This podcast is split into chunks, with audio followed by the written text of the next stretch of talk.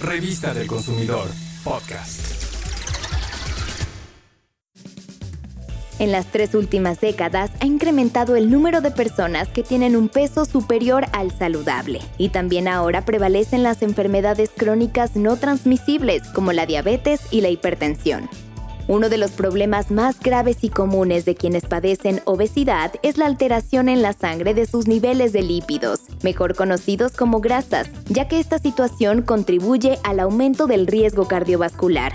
Si bien nuestro organismo requiere de grasa para funcionar correctamente, consumirla en exceso es dañino. Por eso debes saber que hay grasas más saludables que otras y qué alimentos conviene limitar o evitar para tener una dieta equilibrada.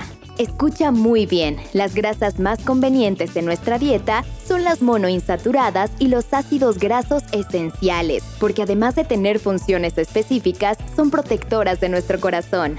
Las grasas monoinsaturadas son, por ejemplo, el aceite de canola, el de oliva y el de cacahuate, así como la mantequilla de cacahuate, las nueces, almendras, aceitunas y cereales integrales es importante consumir ácidos grasos esenciales porque nuestro cuerpo no los puede producir.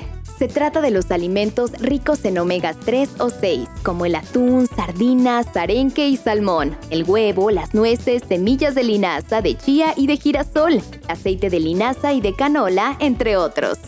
Ahora te decimos cuáles son las grasas con las que debemos tener mucho cuidado y limitarlas en nuestra dieta. Se trata de las que son saturadas.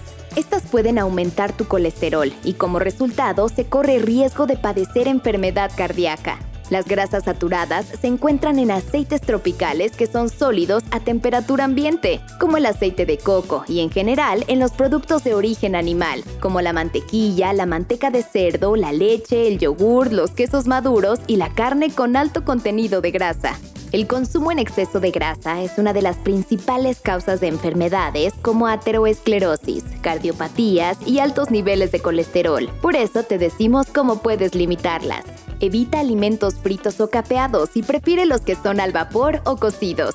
En tus recetas intenta sustituir la mantequilla, margarina o manteca por el aceite de oliva o de canola. Y en general, mide la cantidad de grasa que utilizas para cocinar, que sea solo la necesaria. Ahora sabes que no todas las grasas son dañinas y qué alimentos te conviene consumir para no caer en excesos y mantenerte saludable. Revista del Consumidor, podcast.